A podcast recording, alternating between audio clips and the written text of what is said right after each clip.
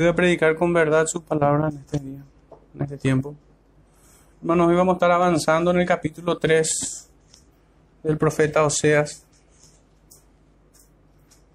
Capítulo muy breve que vamos a estar abordando en su totalidad.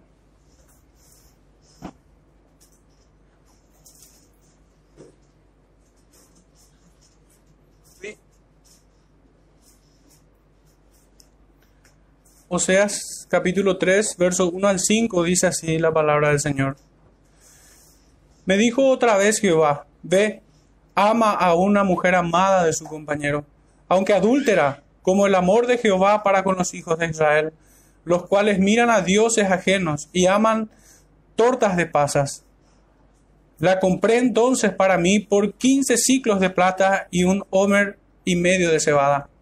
Y le dije, tú serás mía durante muchos días, no fornicarás ni tomarás otro varón, lo mismo haré yo contigo, porque muchos días estarán los hijos de Israel sin rey, sin príncipe, sin sacrificio, sin estatua, sin efod y sin terafines. Después volverán los hijos de Israel y buscarán a Jehová su Dios y a David su rey, y temerán a Jehová y a su bondad en él en el fin de los días. El Señor bendiga, hermano, su palabra y aplique en fe todo, toda palabra que estemos leyendo en, este, en esta tarde.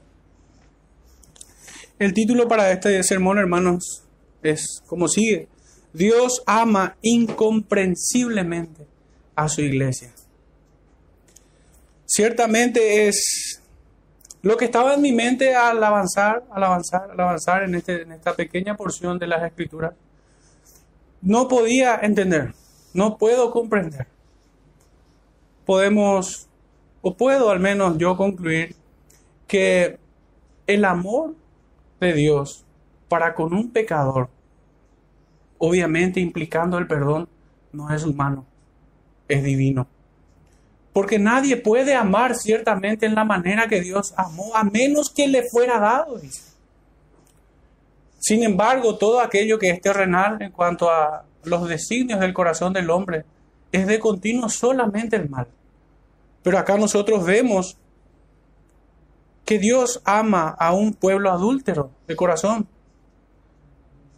Entonces, por esto es que me pareció bien titularlo de esta manera, Dios ama incomprensiblemente a su iglesia.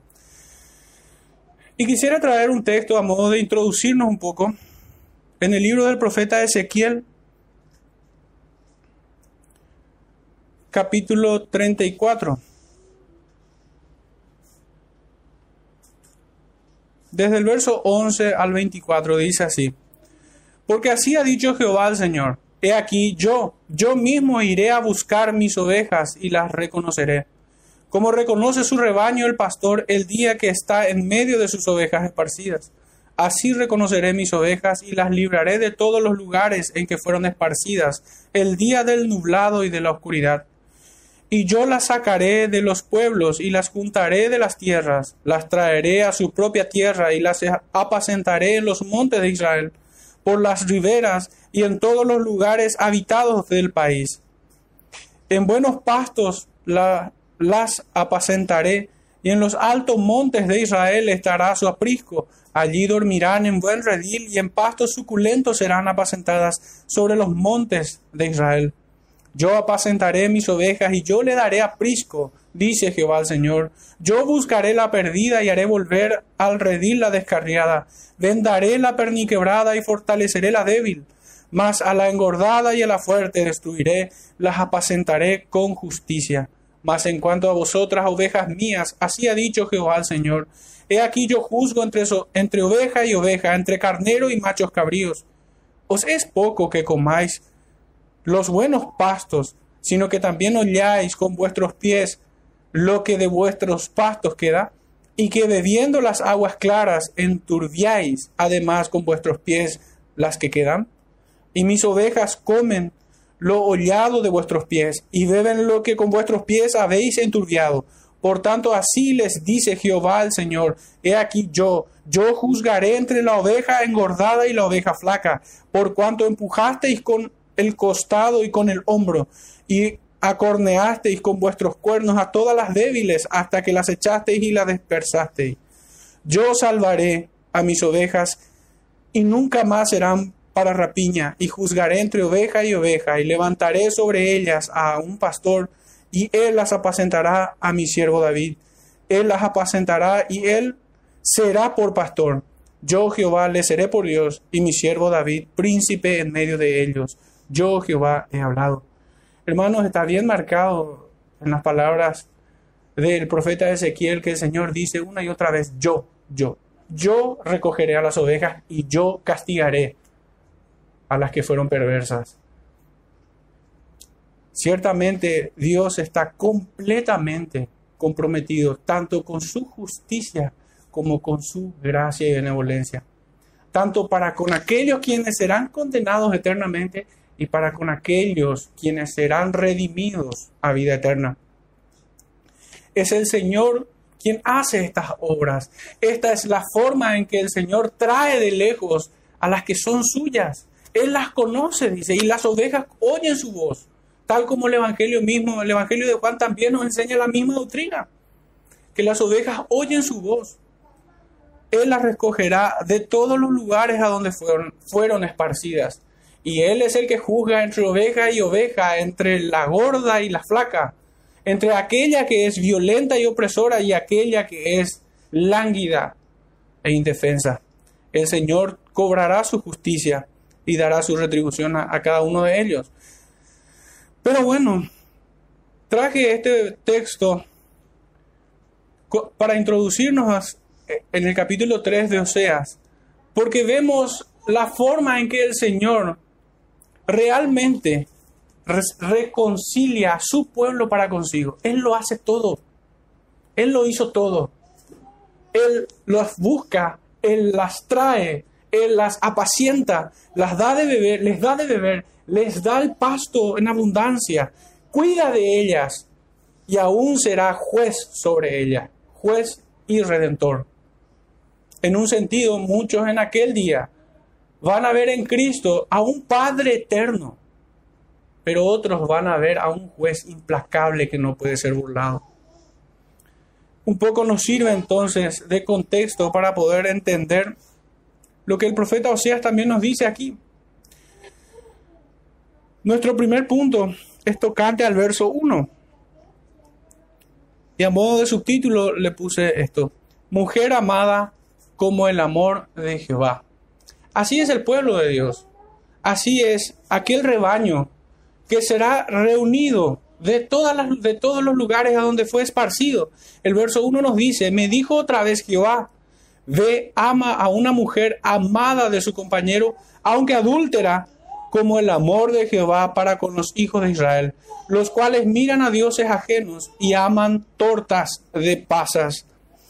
Es el Señor, es Jehová mismo quien instruye al profeta Oseas. Recordemos que la vida del profeta Oseas, su matrimonio, es una ilustración, es un ejemplo, es una parábola del, del, trato de Dios para con todo el pueblo de Israel. Describe a un Dios que es fiel, amante de su pueblo, y a, y a una Israel adúltera, que va tras dioses paganos y que se deleita en, aquellos, en aquellas ofrendas entregadas a, los pies de los baales, de los ídolos. En este primer punto se distingue ciertamente un amor incondicional del parte de Dios, porque esa es la condición en la que Oseas recibe esta instrucción. Ve y ama, ve y ama a una mujer amada de su compañero, aunque adúltera, dice. Ciertamente es incomprensible. ¿Cómo pudiera hacer esto? De hecho, los fariseos, queriéndole tentar al Señor, le preguntaron de esta manera, ¿qué debían hacer con esa mujer adúltera? ¿Y ellos qué buscaban? Ellos buscaban apedrear a esa mujer. De hecho, eso era la práctica. En aquellos días, muchos de aquellos judíos se divorciaban, daban carta de divorcio a sus mujeres por cualquier excusa. Por esto el Señor les reprende, diciendo, que solo por causa de fornicación y por la dureza de vuestro corazón cuánto sentido hallamos en este versículo 1 del capítulo 3 a las palabras de nuestro Señor cuando dijo estas que recientemente pronuncié. Por la dureza de vuestro corazón. Porque ¿qué implica semejante afirmación? Significa el perdón, significa la restauración, significa el procurar. El Señor habla o encomienda a su siervo el ministerio de la reconciliación, a su profeta Oseas, pero en una, en una, en una, como un equivalente exacto, también tiene la misma responsabilidad todo hijo de Dios hoy, toda su iglesia, somos ministros de reconciliación. Debemos procurar de traer a todas aquellas ovejas quienes fueron esparcidas, quienes no fueron cuidadas, que están en pos de su pecado, que están en la ceguera de los ídolos que este mundo le ofrece. El profeta Jeremías nos dice en el capítulo 3, verso 1, dicen, si alguno dejare a su mujer y yéndose esta de él y se juntare a otro hombre, ¿volverá a ella más? ¿No será tal, tal tierra del todo amancillada? Tú pues, has fornicado con muchos amigos, mas vuélvete a mí, dice Jehová. Esta es la voluntad del Señor. El reconciliar al pecador para consigo. Pero qué fácil es decir que se separe, que se separe, que se divorcie, sin haber procurado por su alma. Pero por favor que se entienda bien esto. De ninguna manera aquí se está alentando a tolerar el pecado. El perdón es para aquellos quienes se arrepienten. De hecho, la escritura nos dice, si se arrepiente, perdónale. Hermanos, el perdón sin arrepentimiento, eso es complicidad con su pecado. Eso es aceptar, eso es tolerar el pecado. Es la misma acusación que encontramos nosotros en las iglesias de, del Apocalipsis. Cuando el Señor les dice a la iglesia, pero tengo contra ti que toleras. La tolerancia al pecado jamás una virtud. Tengo mi sospecha que en alguna forma esa palabra tolerar tenga alguna connotación positiva. Al menos desde lo escritural encuentro que tiene una connotación negativa. La tolerancia que no es lo mismo que la paciencia, o que la benignidad, o que la misericordia. De hecho, que la verdadera misericordia se muestra con exhortación.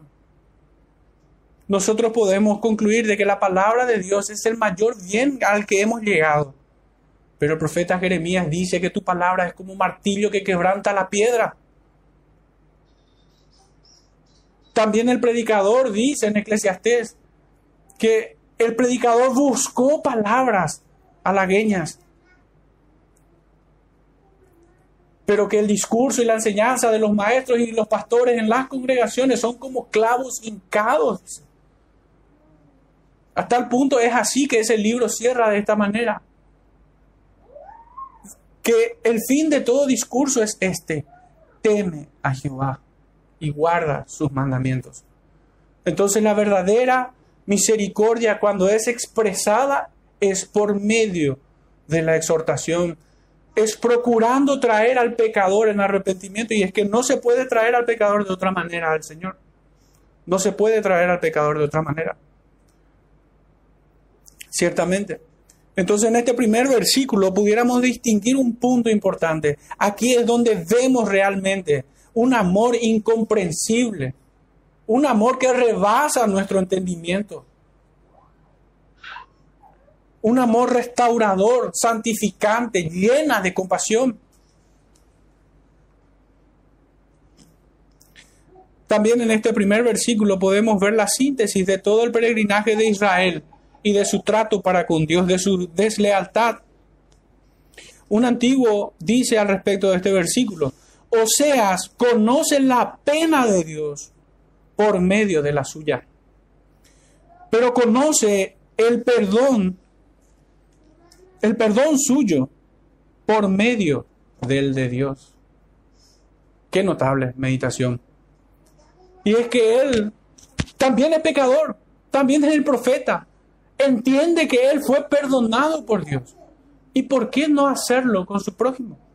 ¿Por qué no hacerlo con su cónyuge?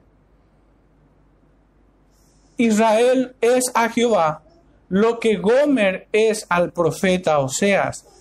Dios la había desposado a aquella Israel, pero ella se apartó en pos de sus muchas fornicaciones. A pesar de tan terrible pecado, Jehová siguió amando a su pueblo, dice. Por esto dice el profeta, me dijo otra vez Jehová, ve, ama a una mujer amada de su compañero. Recordemos una vez más que si bien su significado más amplio y profundo se halla en, Israel y Dios, en ese pacto matrimonial, porque Dios ciertamente trata a su pueblo como una esposa. Pero no podemos abstraernos de la realidad pasando por alto que en primera instancia se trata de la vida del profeta Oseas con su esposa adúltera, Gomer. ¿Cómo experimentó el corazón del profeta tan terrible, la tan terrible condición de su matrimonio? Y que a pesar de todo el dolor que eso le, le causa, otra vez recibe esta instrucción de Dios diciéndole, ve y ámala. Ve y ámale. A pesar de, por encima de, aunque no entiendas. Porque a la mente humana esto es incomprensible. El profeta recibe una orden clara de volverla a amar, de volver a amar a una mujer adúltera, cosa imposible para un corazón incircunciso el hombre caído gritará con rebeldía, jamás la volveré a amar. Que se muera. Pero aquellos a quienes le fue cambiado el corazón de piedra, serán capaces de decir amén a esto, a esta instrucción. Pero una vez más reafirmamos que tengan cuidado aquí que no estamos diciendo algo parecido como tolerar al pecado en el matrimonio. Esta orden tiene todo que ver, sin embargo, con la restauración del pacto matrimonial. Este es su significado. Ve y ama. Ve y ama. Significa esto mismo. Ve en pos de la restauración del pacto matrimonial en el marco de un compañerismo santificante y fiel. Es que esos son los propósitos del pacto matrimonial, instituidos en el Génesis. Que tanto Adán como Eva debían ser compañeros. Debían ser fieles al pacto matrimonial. Es la restauración de este pacto lo que se le manda al profeta Oseas. Y el Señor iba a bendecir esta comisión. No es que el profeta Oseas iba a ir desposeído de Dios y de su gracia. No, Dios y su gracia iba delante de él en pos de este objetivo. Algunos piensan que cuando leemos aquí amada de su, de su compañero se refiere a alguno de sus amantes. Aunque yo me inclino, así como otros, que se refiere al profeta Oseas, su verdadero compañero, así como Dios fue y es compañero fiel de su pueblo. Y a pesar de nosotros, Él es fiel. Porque es el marido, el compañero de la esposa, así como Israel es amada por Dios, nos dice el texto. Jehová concede de su gracia al profeta para amar a su esposa adúltera, para luchar por ella, para que su amor no se extinga. Y esto ha comenzado cuando aún ella permanece en sus muchos pecados. Hermanos, esto nos recuerda el momento en el que fuimos hallados para salvación. Porque Efesios 2.1 nos dice que nos dio vida juntamente en Cristo. ¿Cuándo? Cuando estábamos muertos en nuestros delitos y pecados. Allí no encontró el Señor. De la misma manera que el profeta va a encontrar a su esposa en sus muchos pecados. Más dejaría de ser así, porque el amor verdadero restaura y se confirma en la fidelidad. Es este el propósito final de esta orden que recibe Oseas. Ve y ama a una mujer amada de su compañero. El texto nos sigue diciendo, en consecuencia, que aquella Israel miraban a dioses ajenos y que amaban las tortas de pasas. El profeta Isaías, en el capítulo 16, versículo 7 nos dice, Por tanto aullará Moab, todo él aullará, gemiréis en gran manera. Creo que estoy errando el texto. Sí. Perdón, equivoqué la, la cita.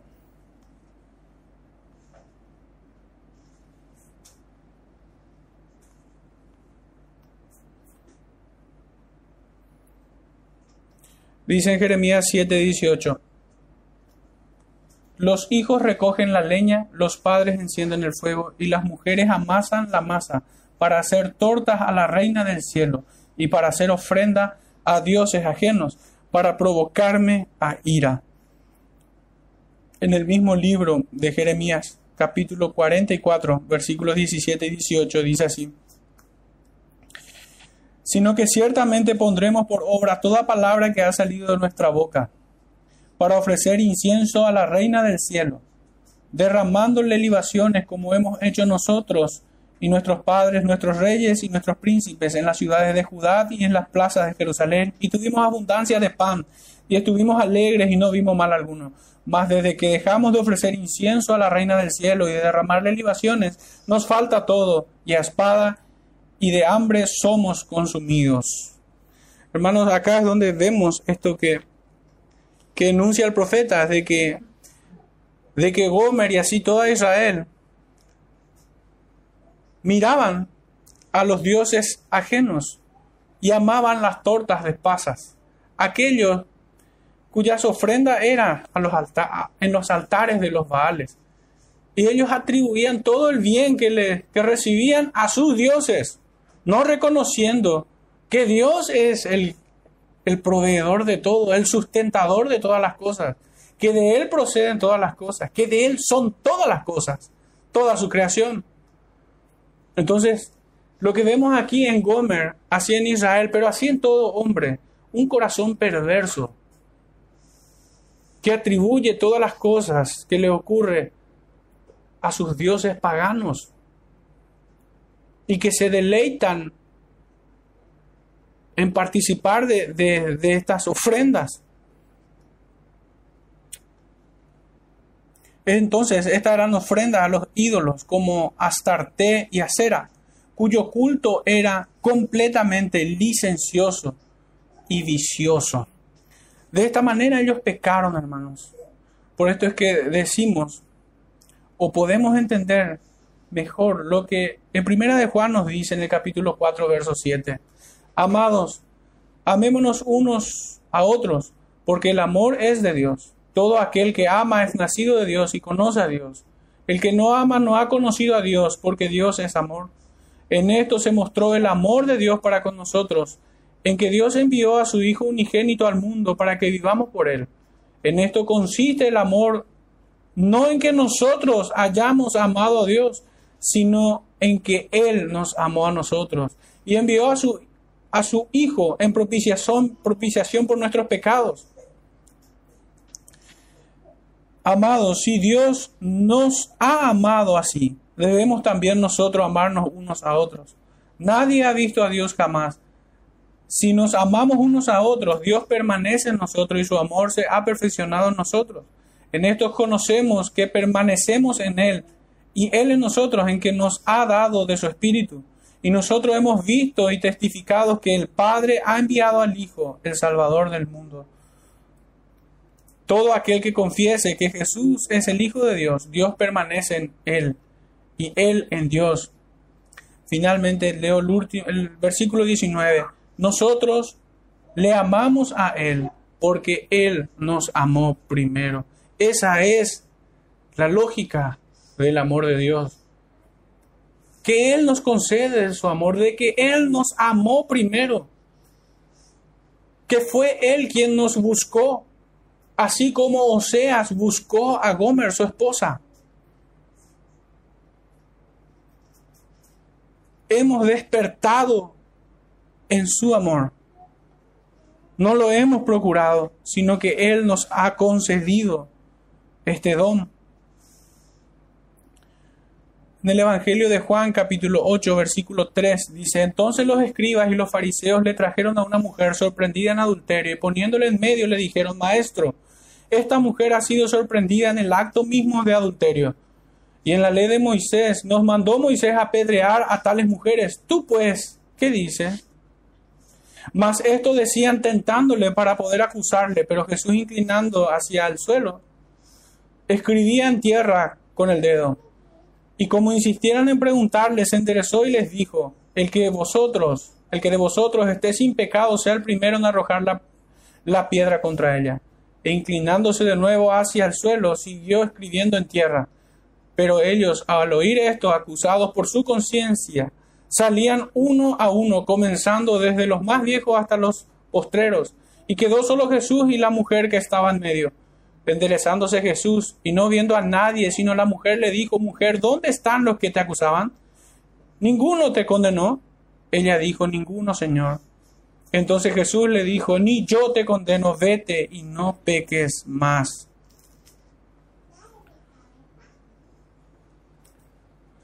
Este es el amor incomprensible de Dios. Esto es lo que aquellos fariseos y escribas no pudieron entender de las palabras del Señor. Ellos no entendieron que tanto ellos como esta mujer estaban bajo la justa ira de Dios. ¿Y qué podemos decir al respecto? Que hay pecados pequeños y grandes, que hay pecados respetables y pecados no respetables. ¿Nos vamos a escandalizar solamente del adulterio y la fornicación? ¿O también debemos escandalizarnos de la mentira, de la hipocresía?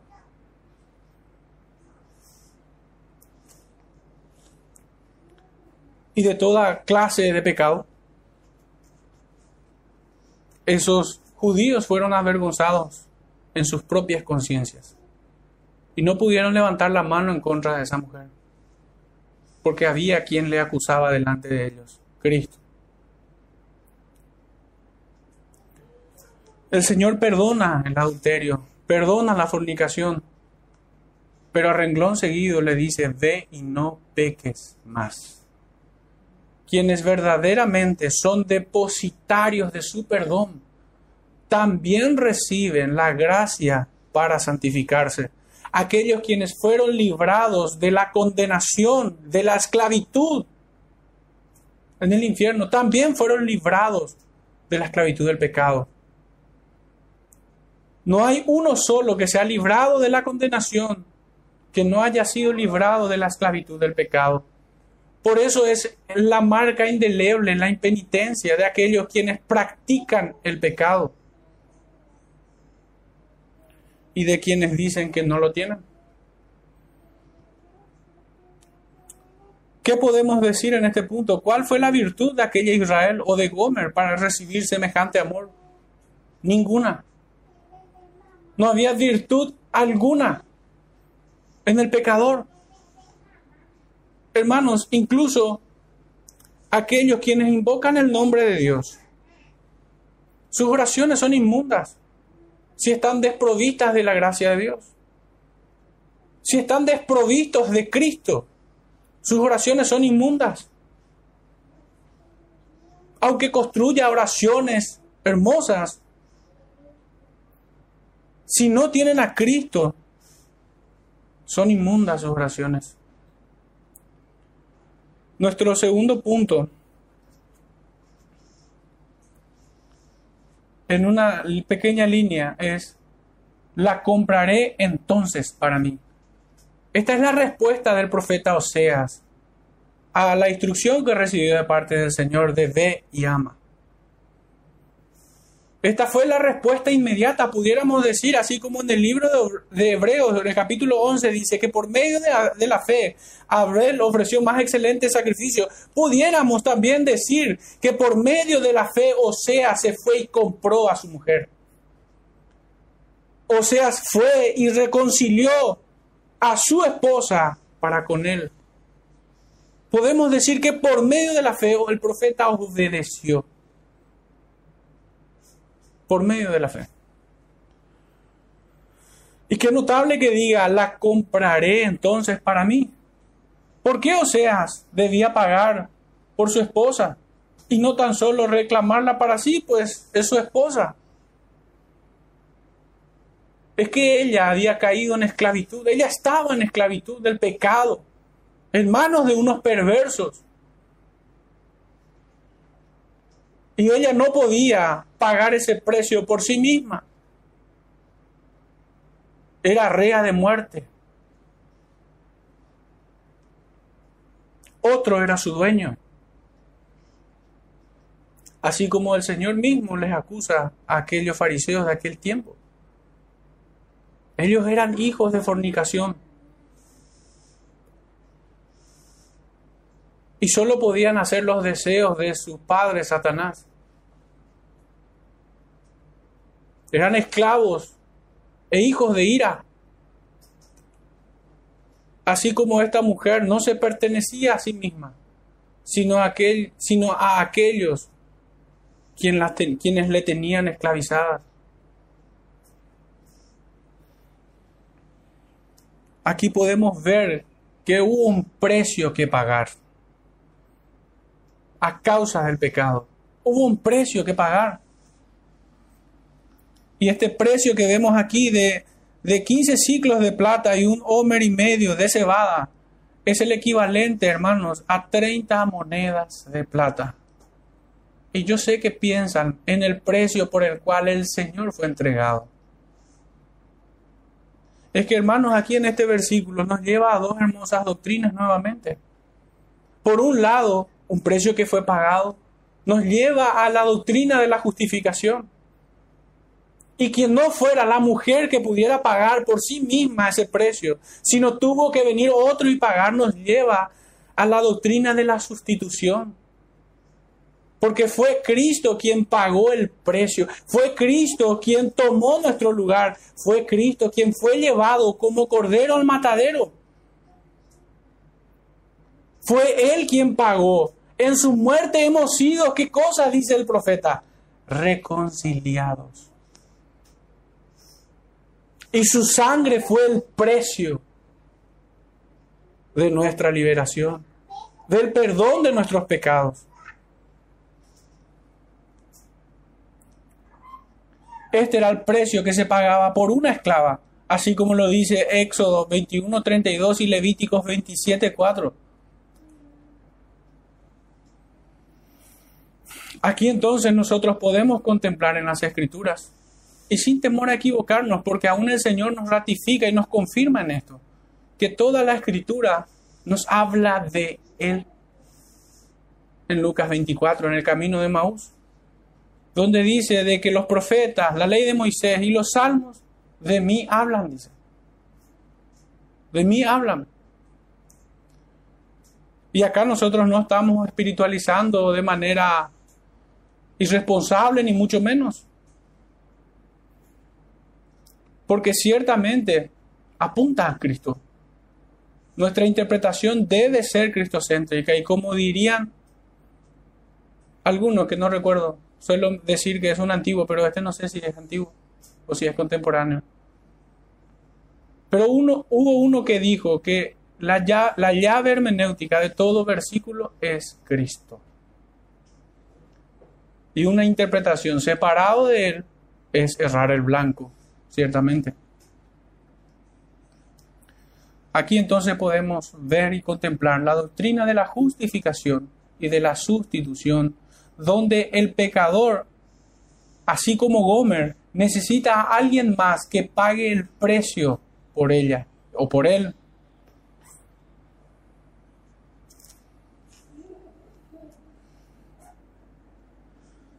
El profeta Isaías en el capítulo 64, verso 6 dice, Si bien todos nosotros somos como suciedad y todas nuestras justicias como trapo de inmundicia, y caímos todos nosotros como la hoja y nuestras maldades nos llevaron como viento.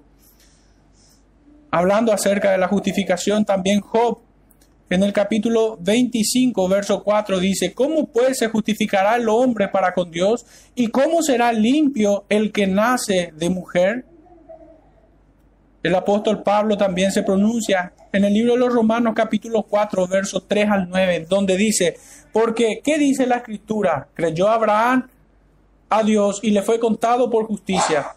Pero a aquel que obra no se le cuenta el salario como gracia, sino como deuda. Mas el que no obra, sino cree en aquel que justifica al impío, su fe le es contada por justicia.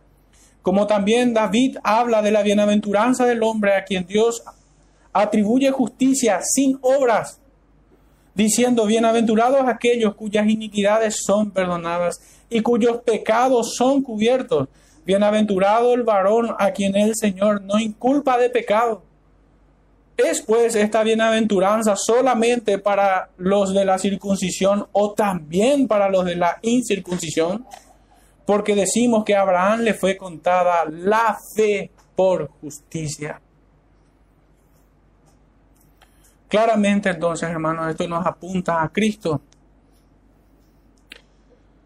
En 2 de Corintios capítulo 5, verso 21 dice así: al que no conoció pecado, por nosotros lo hizo pecado, para que nosotros fuésemos hechos justicia de Dios en él. Gomer e Israel y así todo descendiente de Adán se encuentra en esta condición, en necesidad de Cristo. El apóstol Pedro en el capítulo 1, verso 18 y 19 dice, sabiendo que fuisteis rescatados de vuestra vana manera de vivir, la cual recibisteis de vuestros padres, no con cosas corruptibles como oro o plata, sino con la sangre preciosa de Cristo, como de un cordero sin mancha y sin contaminación. Nosotros no pagamos nada, es por gracia. Como el mismo sea nos dice, los amaré de pura gracia en su capítulo 14. O como el profeta Isaías en el capítulo 55 dice, venid y comprad sin dinero, dice.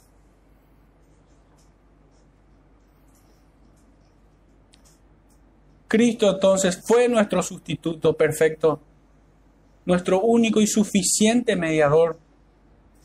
El amor de Dios, podemos decir entonces, que latía en el corazón de Oseas y él estaba dispuesto a pagar ese precio por rescatar a su amada. La palabra de Dios de ve ama se hizo carne y fue a rescatarla. El texto, el versículo 3, a modo de subtítulo, lo puse de esta manera. Y le dije, tú serás mía. El profeta Oseas dirigiéndose a su esposa Gomer el verso 3 dice, y le dije, tú serás mía durante muchos días. No fornicarás ni tomarás otro varón. Lo mismo haré yo contigo. La comunión con su, con su esposa es restaurada, es restablecida y al instante su condición es cambiada. ¿Y qué significa esto, hermanos?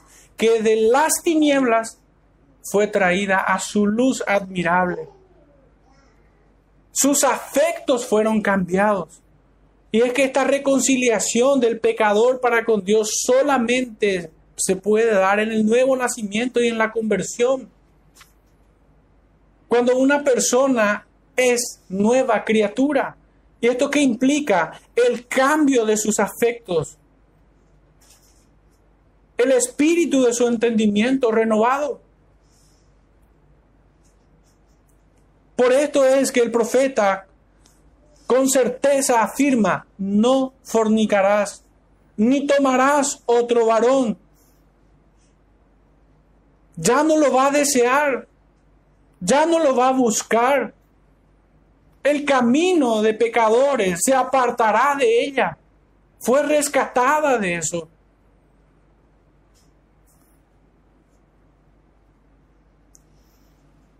Finalmente dice, lo mismo haré yo contigo. ¿Y qué pudiera significar esto? La Biblia de las Américas traduce de, de la siguiente manera. Te quedarás conmigo por muchos días, no te prostituirás, ni serás de otro hombre, y yo también seré para ti. Le promete y le reafirma su fidelidad, su protección, su amor incondicional. Este es el amor de, de Cristo para con su iglesia, un amor incondicional que nos dice en la primera epístola de Juan que si pecamos tenemos abogados para con Cristo, que si confesamos nuestro pecado Él es fiel y justo para perdonarnos.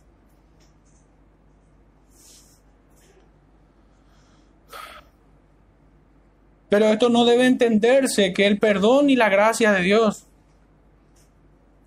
son ocasiones para practicar el pecado o es la excusa para practicar el pecado. De hecho, eso es la marca de los que se pierden, de aquellos quienes ven en la gracia de Dios impunidad para seguir pecando.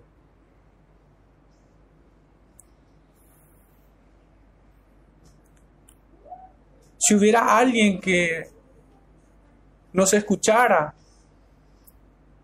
en esta tarde. Y reconoce en su vida que no puede abandonar sus pecados, debiera de pedir al Señor que le conceda esta gracia de ser librado, que le conceda un nuevo corazón, que le conceda dolor por sus pecados.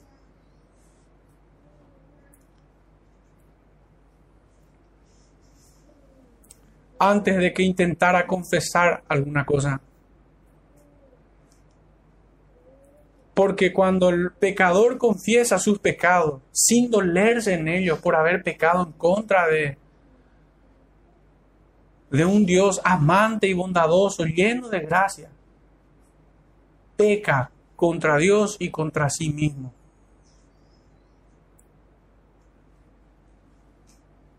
Entonces, esta es la traducción que entiendo yo mejor refleja lo que el profeta Oseas quiere decir, lo mismo haré yo contigo. Y yo también seré para ti. Ella sería apartada y librada de todas sus fornicaciones y él seguiría fiel a ella. El esposo hará lo necesario por redimir y santificar a su esposa. Fijémonos lo que nos dice el Evangelio de Juan en la oración sacerdotal del capítulo 17, versículo 19. Y por ellos yo me santifico a mí mismo, para que también ellos sean santificados en la verdad. ¿Puede alguno que llamándose cristiano no sea santificado después de tan tremenda declaración del Señor? El Señor afirma contundentemente de que quienes están en Él serán santificados, dice. Qué blasfema es aquella enseñanza que trae la doctrina del cristiano carnal. Si le buscara un sinónimo a tal, al tal título de cristiano carnal sería demonio amaestrado. No existe tal cosa, es una contradicción en sí misma, cristiano y carnal. El creyente nace en el espíritu. ¿Cómo cristiano carnal? No puede ser.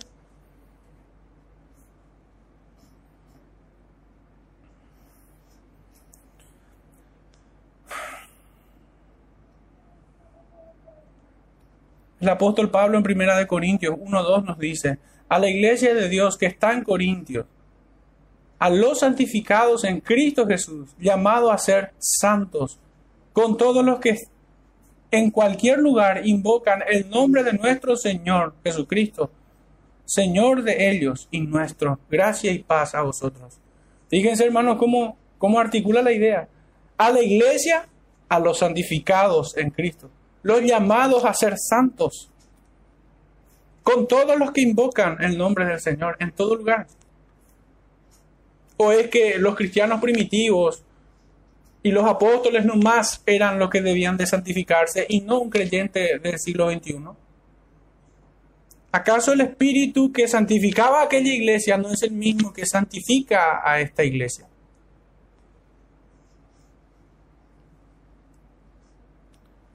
En Efesios capítulo 5, el apóstol nos sigue diciendo, Sed pues imitadores de Dios como hijos amados, y andad en amor como también Cristo nos amó y se entregó a sí mismo por nosotros, ofrenda y sacrificio a Dios en olor fragante. Pero fornicación y toda inmundicia o avaricia ni aun se nombre entre vosotros como conviene a santos. ¿Cuál era la afirmación de Oseas para con su esposa? No fornicarás, ni tomarás otro varón. Lo mismo haré yo contigo. ¿Y qué dice Cristo acerca de su, de su comunión para con su iglesia? Yo me santifico en mí mismo para que ustedes se santifiquen en mí. Esta es la doctrina de la santificación.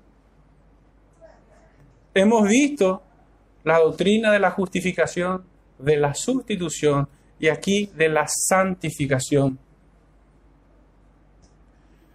Desde el verso 21, en el mismo capítulo 5 de Efesios, dice, Someteos unos a otros en el temor de Dios. Las casadas estén sujetas a sus propios maridos como al Señor. Y ciertamente Oseas aprendería esto. Porque el marido es cabeza de la mujer, así como Cristo es cabeza de la iglesia, la cual es su cuerpo y él es su salvador. Así que como la iglesia está sujeta a Cristo, así también las casadas lo estén a sus maridos en todo. Maridos, amad a vuestras mujeres, así como Cristo amó a la iglesia. Y pudiéramos también conectar con nuestro texto y decir, así como Oseas amó a Gomer y se entregó a sí mismo por ella para santificarla, habiéndola purificado en el lavamiento del agua por la palabra a fin de presentársela a sí mismo una iglesia gloriosa que no tuviese mancha ni arruga ni cosa semejante, sino que fuese santa y sin mancha. Así también los maridos deben amar a sus mujeres como a sus mismos cuerpos. El que ama a su mujer a sí mismo se ama, porque nadie aborreció jamás su propia carne, sino que la sustenta y la cuida, como también Cristo a la iglesia, porque somos miembros de su cuerpo, de su carne y de sus huesos. Hermano, siempre que miro la caída de Adán en las escrituras y vemos a Eva allí siendo tentada y seducida por las palabras de la serpiente antigua, yo me pregunto, ¿dónde estaba Adán cuidando de ella? ¿Dónde estaba este hombre que debía cuidar de su esposa? ¿No hay acaso mucha negligencia también en muchos matrimonios por el descuido de sus maridos? De hecho, nuestra sociedad se corrompe porque el hombre no hace lo que tiene que hacer. Esa fue la amonestación también de, de Amós contra aquel Israel. Ciertamente había mujeres que se entregaban a los placeres, pero eran los padres y las autoridades de aquel pueblo quienes permitían de, de esto.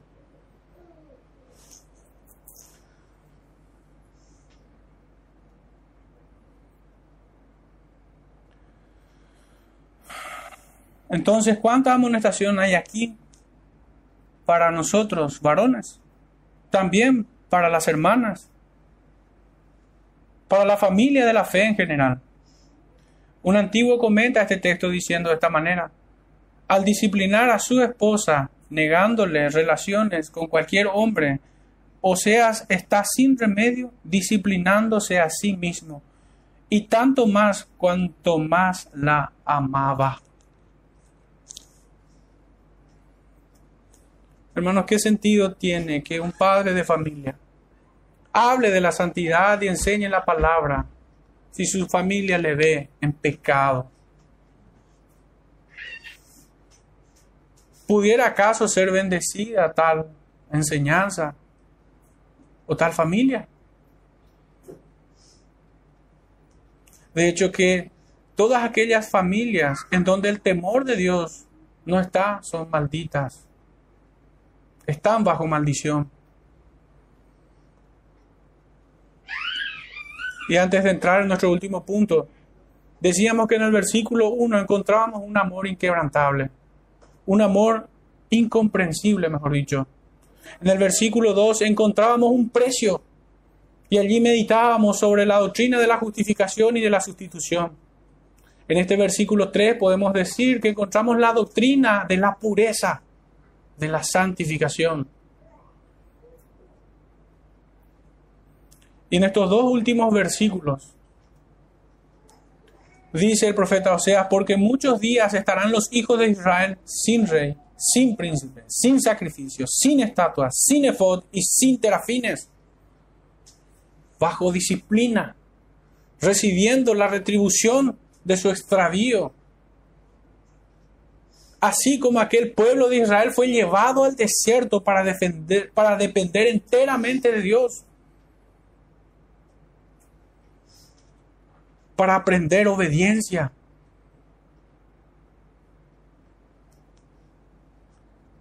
Era un pueblo que quedó completamente en cautiverio, tanto el Israel del norte como Judá, habiéndose apartado en pos de sus ídolos, fueron entregados a esclavitud, sin rey, sin príncipe, sin sacrificios sin esos privilegios que Dios le había concedido. En angustia y en hiel de amargura.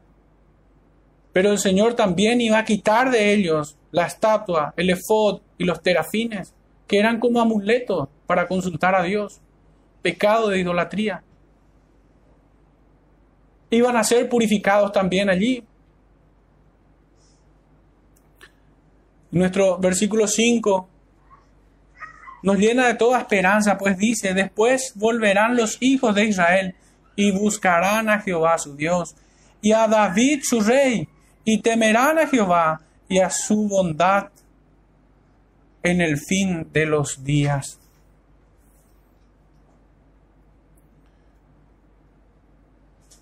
Porque por muchos días estarán en disciplina, en tribulación, en angustia en los días de nuestro peregrinaje. En palabras del profeta, sin rey, sin príncipe, sin sacrificio. Y siendo también depurados y limpiados de toda inmundicia, sin estatua y sin terafines. Pero hermanos, allí es donde el Señor despierta nuestras almas. No es en la comodidad de los palacios de Egipto que Moisés fue enseñado, que Moisés fue restaurado, sino que fue llevado al desierto.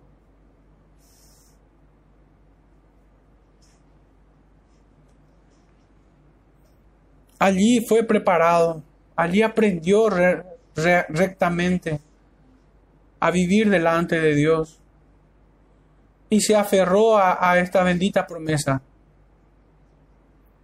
de la venida de su rey de Cristo. De hecho, que todas estas conjunciones y, y, y son explicativas. Porque todas estas bendiciones están únicamente en Cristo. Cuando vemos que dice aquí, buscarán a Jehová su Dios y a David su rey. ¿Cómo es esto? Si David ya había muerto. ¿Cómo que buscarán a David? Es que a quién apunta? A Cristo. A la raíz de David al Mesías Rey.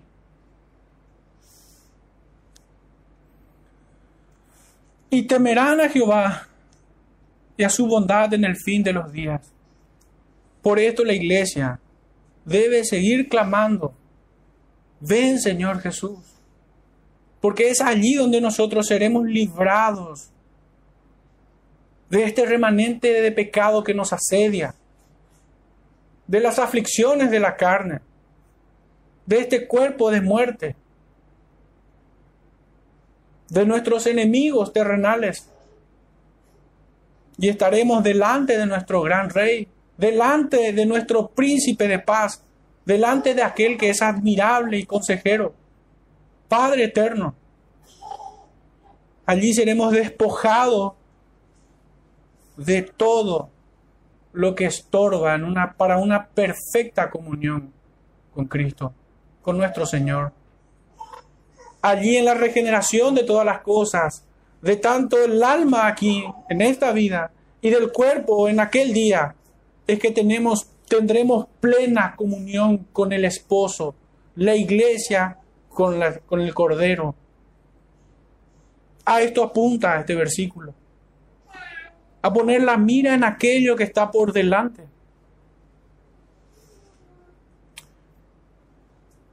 Entonces, las últimas dos ideas que aparecen en este versículo 4 y 5 es disciplina y esperanza. Convicción en esta promesa de que el Señor viene, de que nuestro Mesías Rey viene. Y es esto lo que debemos anhelar.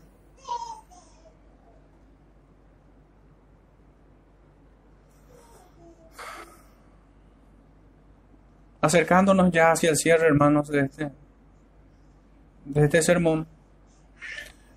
Una vez más cito al profeta Ezequiel en el capítulo 34, versos 23 al 24, donde leemos, y levantaré sobre ellas a un pastor, y él las apacentará a mi siervo David, él las apacentará y él le será por pastor yo Jehová le seré por Dios, y mi siervo David, príncipe en medio de ellos.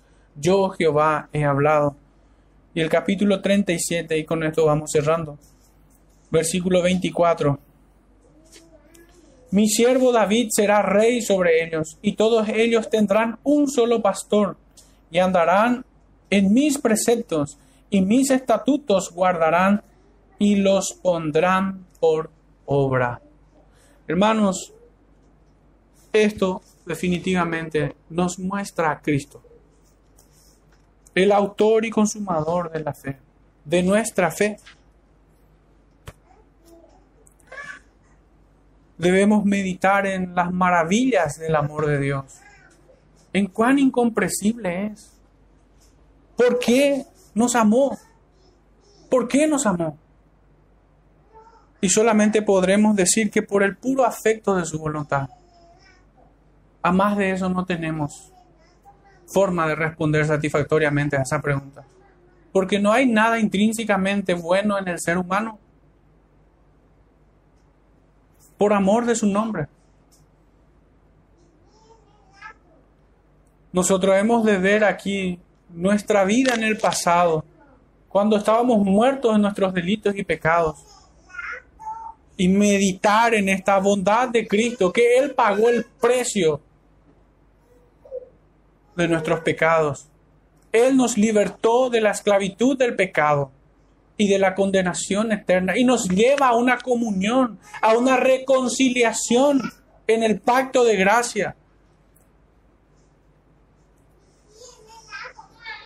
Y esto se deja ver porque el Señor santifica a su esposa. El proceso de santificación comienza en la justificación. No puede haber justificación si no hay santificación. Aunque esta se da primero, si nunca se ve la santificación, es que no hubo justificación alguna. Sigue muerto en sus delitos y pecados. El Señor nos lleva a una pureza y si bien no vamos a alcanzar la perfección en este punto, en esta vida, ciertamente hay un proceso. Por eso el, rey David dice, límpiame con hisopo y seré más blanco que la nieve. Hemos de ser disciplinados en esta vida y aferrarnos a esta bendita promesa de que nuestro Cristo vuelve. Hermanos, mucho que meditar al respecto. Roguemos al Señor que Él nos conceda entendimiento acerca de esta palabra, acerca de este capítulo 3 del profeta Oseas. Oremos, hermanos, para cerrar este tiempo. Padre amado, una vez más te damos gracias por tu bendita palabra. Te ruego, Padre, que suplas todas mis insuficiencias y carencias, Señor, y tu iglesia, Señor, cada uno de tus redimidos en este lugar aprenda, Padre, tu evangelio y aprenda por sobre todas las cosas obediencia a tu evangelio. Señor, guíanos por sendas de paz, guíanos, Señor, junto a aguas de reposo. Llévanos, Señor, a las sendas antiguas y no nos dejes que nos extraviemos. Endereza, Señor, las rodillas paralizadas y pon en nosotros, Señor, un corazón humilde para vivir, Señor, en esta vida santa y piadosamente delante de ti. Te